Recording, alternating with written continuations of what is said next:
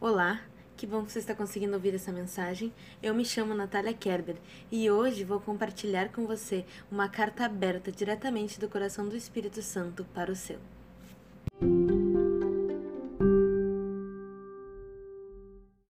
Se você está com essa Bíblia aí, abra por favor no livro de Neemias, capítulo 4, versículo 21, para darmos continuidade ao nosso estudo sobre Neemias.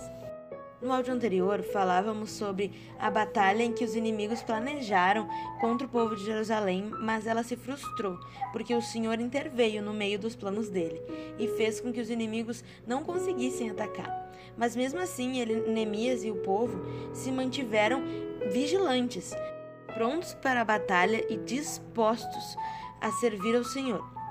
Então, nós vamos começar no versículo 21. Assim, trabalhávamos na obra, e metade empunhava as lanças desde o raiar do dia até o sair das estrelas.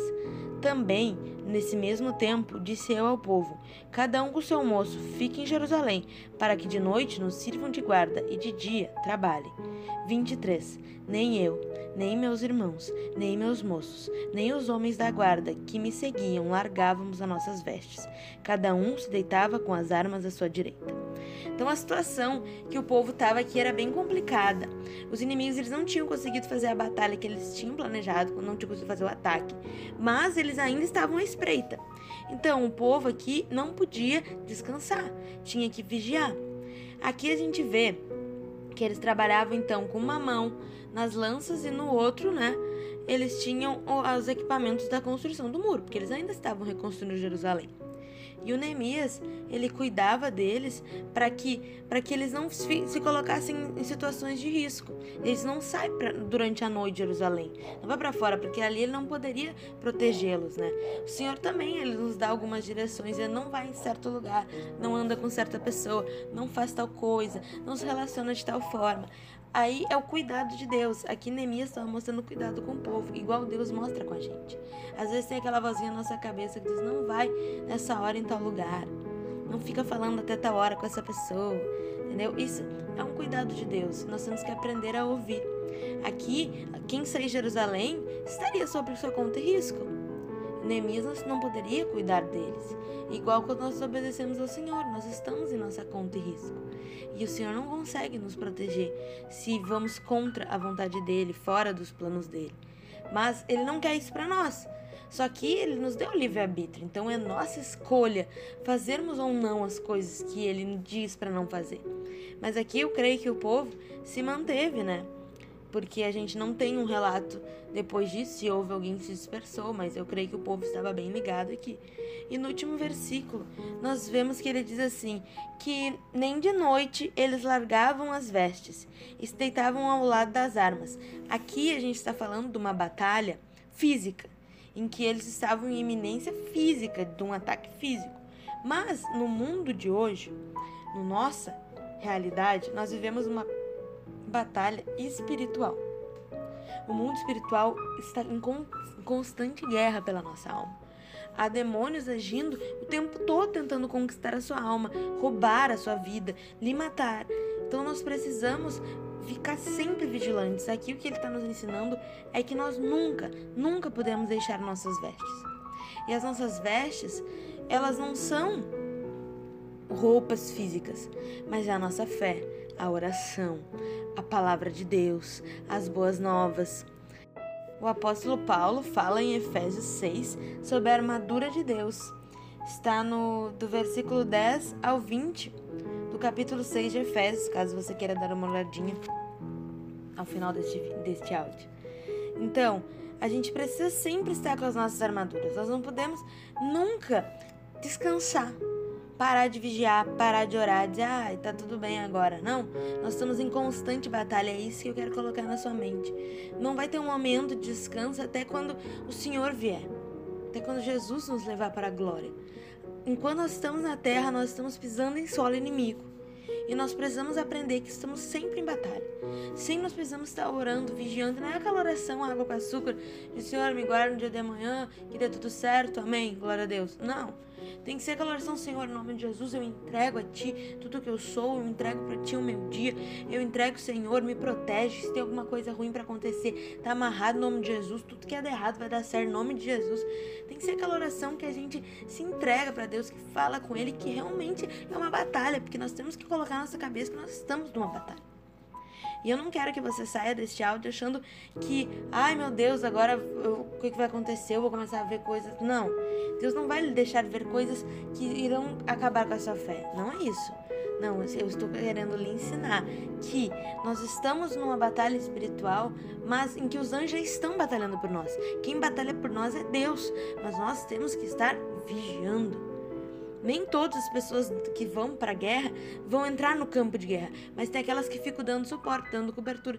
E às vezes, quem batalha é o anjo, quem batalha por nós é o nosso espírito. Nós temos que estar ali fortalecendo o espírito, fortalecendo na palavra, fortalecendo no, na busca ao Senhor, na oração, fortalecendo na santidade. Nós precisamos aprender que temos que nos santificar a Deus, que nos consagrar a Deus. Se é uma coisa que tira do caminho de Deus, que nos coloca num caminho sujo, nós não não temos que ver, ouvir, ler. Nós precisamos tirar essas coisas. São coisas pequenas que a gente acha, ai, isso não vai causar um mal. Mas o problema ele nunca começa grande, amigos. Ele sempre começa pequenininho e vai crescendo, crescendo, crescendo. Então nós precisamos estar ali sabendo que nós temos que estar preparados para a batalha. Que no momento que Deus precisar de nós, nós estamos prontos para a batalha. Aqui Neemias disse: ninguém tira a vestimenta, porque no momento que tocar a trombeta, que for a hora da batalha, você já só pega a espada e sai correndo. E aqui ele diz ó, que deitavam com as armas à sua direita. Então nunca deixe a palavra de Deus de longe de você. Que a, a palavra fala que a espada é a palavra de Deus. A nossa espada é a Bíblia, é a palavra do Senhor. Ela é, é viva, ela é uma arma e nós precisamos aprender que aqui tem todas as estratégias.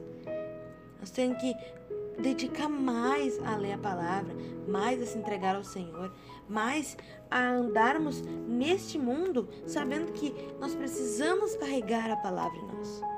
Nós precisamos aprender que estamos na batalha e que nós já temos a arma, já temos a, toda a estrutura da batalha, todas as estratégias, já está tudo preparado. Deus é perfeito, Ele planejou tudo bem certinho.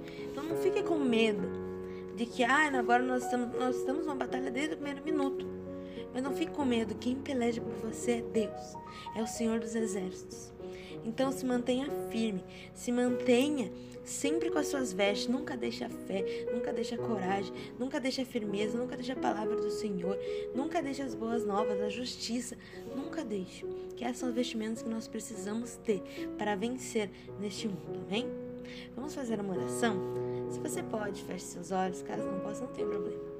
Vamos juntos. Senhor Deus e amado Pai, obrigada, Senhor, por essa mensagem.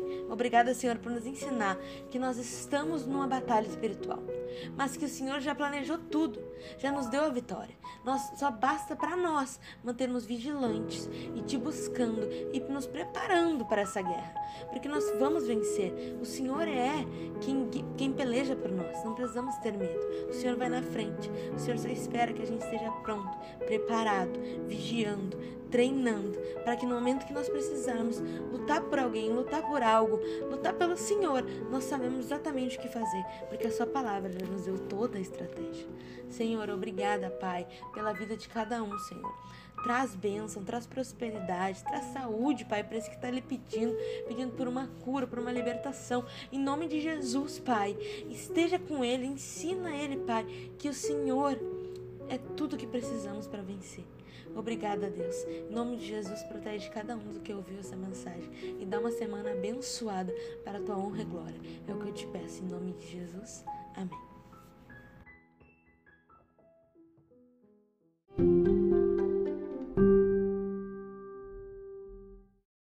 Se essa mensagem lhe abençoou e lhe impactou, eu peço que você compartilhe com seus amigos, com a sua família. Vamos levar o nome de Jesus para o mais longe que conseguirmos, pois essa é a nossa missão declarar as boas novas. Amém.